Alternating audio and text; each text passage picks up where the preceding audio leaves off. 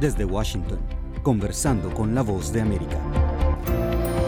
¿Qué tal amigos? Soy Gustavo Cherkis y en nuestra edición de hoy de Conversando hablaremos del COVID-19 y un vasto panorama donde nos actualizaremos en cuanto a datos y expectativas de lo que se va a venir en esta nueva etapa de la enfermedad que parece estar recomenzando. Para eso hoy nos visita la científica epidemióloga Olivia Almendares del Centro para el Control y la Prevención de Enfermedades. Bienvenida, doctora Almendares. Gracias.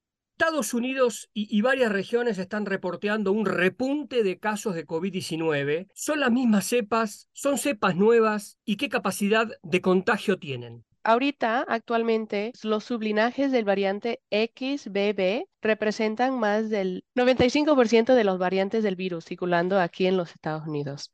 Actualmente también la vacuna que se recomienda para todas las personas de seis meses o mayores también proteja contra estos uh, sublinajes, incluye estos sublinajes. Ya nos vamos a estar metiendo en, cuanto a recomendaciones, ¿no? Pero en cuanto a su introducción, en este marco, ¿qué riesgos estamos enfrentando? digo, ¿hay alguna posibilidad de ciertas restricciones como fue en el pasado o todo será voluntario? Mire, no estamos donde estábamos en el, al partir de, del del 2020, ¿sí? Hemos visto mucho a través de estos últimos mm, tres años. Tenemos muchas maneras de protegernos, así como la vacuna que, estaba mencionando. También hay otras formas de protegernos, las cuales incluyen lavarse las manos, quedar en casa cuando está enferma, pero la forma, la mejor forma de protegernos y de no pasar eh, el virus a, los demás, a nuestros seres queridos, es vacunarnos. En el tema de vacunación, si bien se le ha pedido a la gente que se administre, que se vacune con la nueva dosis, hay lugares que reportan que el suministro no es suficiente, que no hay tanta cantidad. ¿Usted nos podría dar detalles sobre cómo están trabajando en este tema?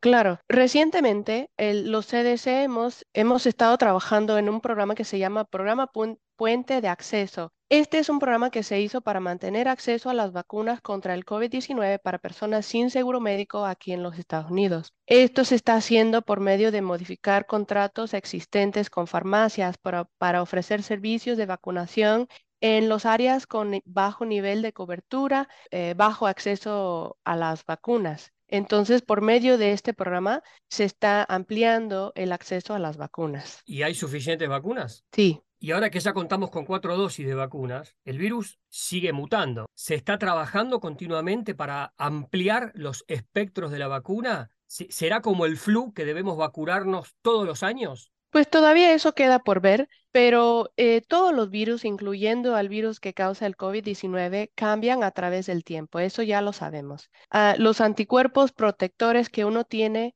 ya sea de vacunación previa o de infección con el virus, disminuyen con el tiempo. Los, este, los nuevos variantes y sublinajes del, del SARS-CoV-2, o sea, el virus que causa el COVID-19, van a seguir ocurriendo. Actualmente, la vacuna actualizada está basada en el sublinaje XBB.1.2, que es del variante Omicron. Y como dije anteriormente, como mencioné, los sublinajes XBB representan la gran mayoría de los casos del COVID-19 aquí en los Estados Unidos. Así que anticipamos que esta vacuna va a proveer buena protección contra las variantes que actualmente están circulando. Pero es para preocuparse, es como la primera, la primera que llegó de, COVID, esta, esta etapa, esta cepa, como la que nos sorprendió, como la que puso al mundo en, un parate. La información que tenemos hasta la fecha está mostrando que no, no es este, reemplazando las variantes que están circulando, o sea que no es más, no está causando enfermedad más grave que antes, pues.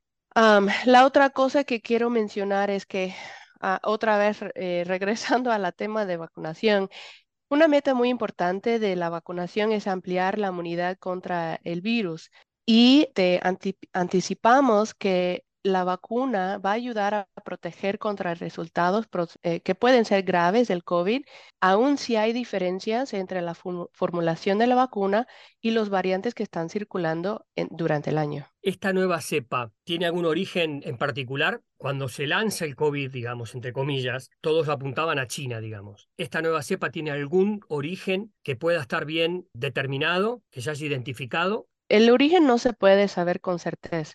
Lo que pasa es que cuando los, pues sí, cuando el virus, el virus cambia, eso puede pasar en cualquier lugar donde, hay, donde el virus esté circulando. Y como está pasando continuamente, no se puede saber con mucha certeza de dónde están saliendo uno que otro variante. ¿Las vacunas para esta nueva cepa ya están disponibles? Sí, ya están disponibles. Como dije, eh, como estaba hablando acerca del programa Puente de Acceso, este programa se, está, se ha estado planeando, como hemos estado, mencioné, modificando contratos con farmacias para proveer estas vacunas y eso a partir de la semana pasada eh, ya se está viendo eh, estos las vacunas en estas farmacias. ¿Algo más que quiera agregar? Pues, pues creo que ya lo he mencionado mucho, pero solo quiero recalcar que este virus nos está afectando mucho a nosotros los latinos. Entre los casos del COVID-19 reportados aquí en los Estados Unidos para los hispanos latinos, representamos el 24%. Sabemos que los hispanos latinos representamos el 18% de la población de Estados Unidos.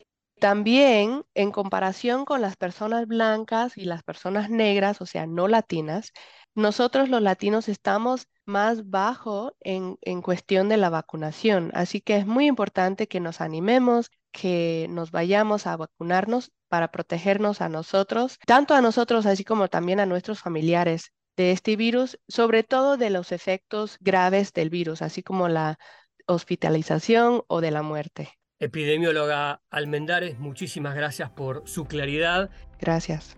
Era Olivia Almendares, epidemióloga y científica del Centro de Control y Prevención de Enfermedades de Estados Unidos. Y recuerden que todos los días pueden escuchar nuestras entrevistas en este podcast de Conversando con la Voz de América en nuestro canal de YouTube y también en la página web vozdeamerica.com. Gracias por su sintonía.